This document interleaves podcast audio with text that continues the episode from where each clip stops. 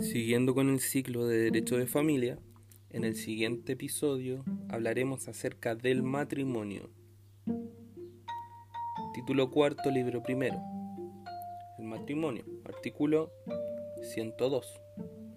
El matrimonio es un contrato solemne por el cual un hombre y una mujer se unen actual e indisolublemente y por toda la vida con el fin de vivir juntos, procrear y de auxiliarse mutuamente. Artículo 103. El matrimonio podrá celebrarse por mandatario especialmente facultado para este efecto. El mandato deberá otorgarse por escritura pública e indicar nombre, apellido, profesión y domicilio de los contrayentes y del mandatario.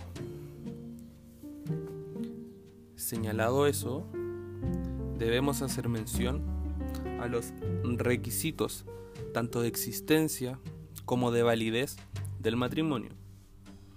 En cuanto a los requisitos de existencia, se señala que son diferencia de sexo entre los contrayentes, consentimiento de los contrayentes, presencia del oficial del registro civil o ministro en el caso de ceremonias religiosas, ratificación ante el oficial del registro civil, ese también señalado respecto del matrimonio religioso. En cuanto a los requisitos de validez, tenemos que se exige un consentimiento libre y espontáneo, eh, la ausencia de impedimentos dirimentes en este caso, y el cumplimiento de ciertas solemnidades.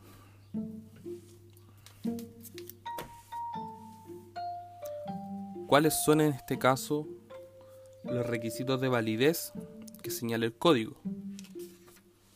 Cuanto a los requisitos, se encuentran en la Ley de Matrimonio Civil, que en su artículo cuarto señala la celebración del matrimonio exige que ambos contrayentes sean legalmente capaces, que hayan consentido libre y espontáneamente en contraerlo y que se hayan cumplido las formalidades que establece la ley.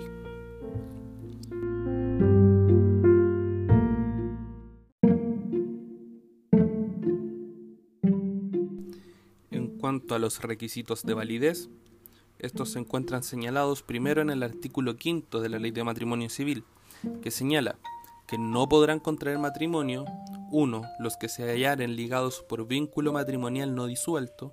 2. Los que se hallaren ligados por un acuerdo de unión civil vigente, a menos que el matrimonio lo celebre con su conviviente civil. 3. Los menores de 16 años. 4. Los que se hallaren privados del uso de razón y los que por un trastorno o anomalía psíquica fehacientemente diagnosticadas sean incapaces de modo absoluto para formar la comunidad de vida que implica el matrimonio. 5. Los que carecen de suficiente juicio o discernimiento para comprender y comprometerse con los derechos y deberes esenciales del matrimonio. Y 6 los que no pueden expresar claramente su voluntad por cualquier medio, ya sea en forma oral, escrita o por otro medio de lenguaje de señas.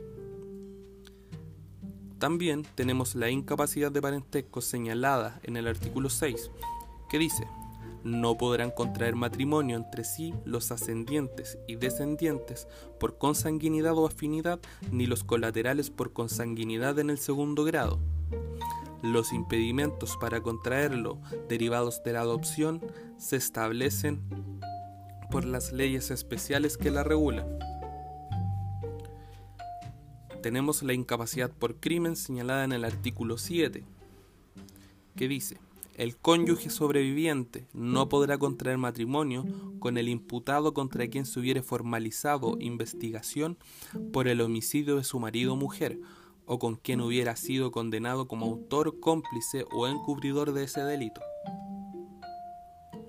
Por otra parte, también tenemos eh, los vicios del consentimiento de error y fuerza en el matrimonio como requisitos de validez, que se encuentran señalados en el artículo 8. Artículo 8. Falta el consentimiento libre y espontáneo en los siguientes casos. Primero, si ha habido error acerca de la identidad de la persona del otro contrayente. Segundo, si ha habido error acerca de alguna de las cualidades personales, que atendiendo la naturaleza o fines del matrimonio ha de ser estimada como determinante para otorgar el consentimiento. Y tercero, si ha habido fuerza en los términos del artículo 1456 y 1457 del Código Civil, ocasionado por una persona o por una circunstancia externa que hubiere sido determinante para contraer el vínculo.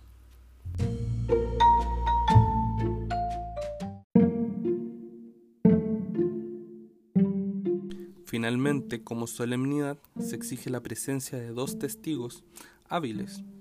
Esto lo señala el artículo 17, que dice, el matrimonio se celebrará ante el oficial del registro civil que intervino en la realización de las diligencias de manifestación e información.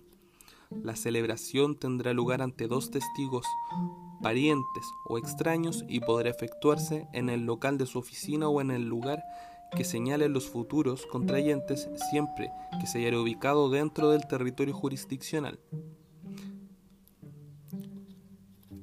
Dicho eso, debemos señalar quiénes pueden y quiénes no pueden ser testigos.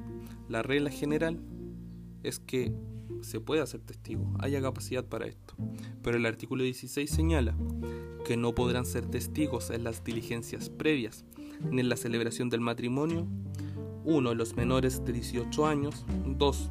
Los que se hallaren en interdicción por causa de demencia. 3. Los que se hallaren actualmente privados de razón. 4. Los que hubieran sido condenados por delito que merezca pena aflictiva y los que por sentencia ejecutoriada estuvieran inhabilitados para ser testigos. Y 5 los que no entendieren el idioma castellano o aquellos que estuvieran incapacitados para darse a entender claramente. Por su parte, tenemos otras formalidades que no afectan o no vician la nulidad del acto matrimonial. En este sentido, tenemos las diligencias previas a la celebración del matrimonio, señalada en el artículo 9, la manifestación. Artículo 9. Los que quisieran contraer matrimonio lo comunicarán por escrito, oralmente o por medio de lenguaje de señas ante cualquier oficial de registro civil indicando su nombre, apellido, lugar y fecha de nacimiento, sus estados de solteros, viudos o divorciados.